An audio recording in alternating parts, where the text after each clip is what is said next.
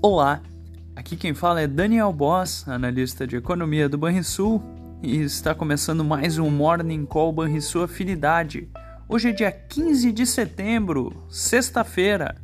No exterior, a última sessão da semana trará dados sobre a produção industrial dos Estados Unidos, além da pesquisa da Universidade de Michigan sobre o sentimento e a expectativa do consumidor norte-americano.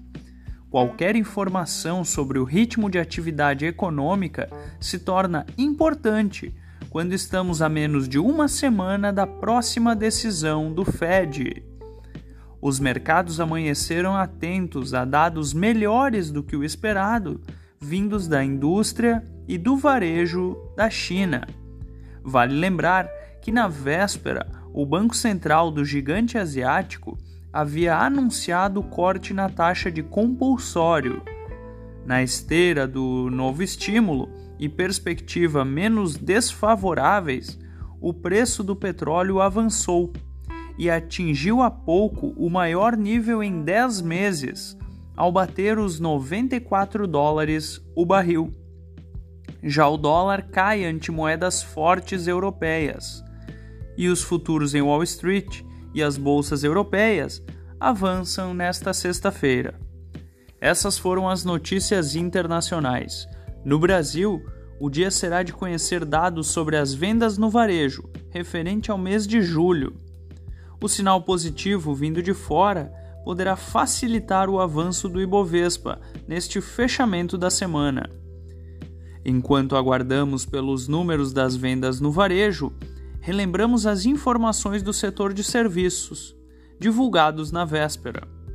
A pesquisa mensal de serviços mostrou expansão de 0,5% em julho, ante alta de 0,2% em junho. Segundo a pesquisa, três das cinco atividades apresentaram desempenho positivo, com destaque para os transportes, que avançaram 0,6%. O segmento com maior impacto sobre o resultado geral do índice foi esse. Fechamento do mercado. O dólar encerrou a quinta-feira com queda de 0,9% aos R$ 4,87. O Ibovespa avançou 1% aos 119.392 pontos. O S&P 500 subiu 0,8% aos 4.505 pontos. O DI futuro para janeiro de 2024 ficou estável, a 12,29%, e o DI futuro para janeiro de 2030 avançou apenas marginalmente, a 10,98%.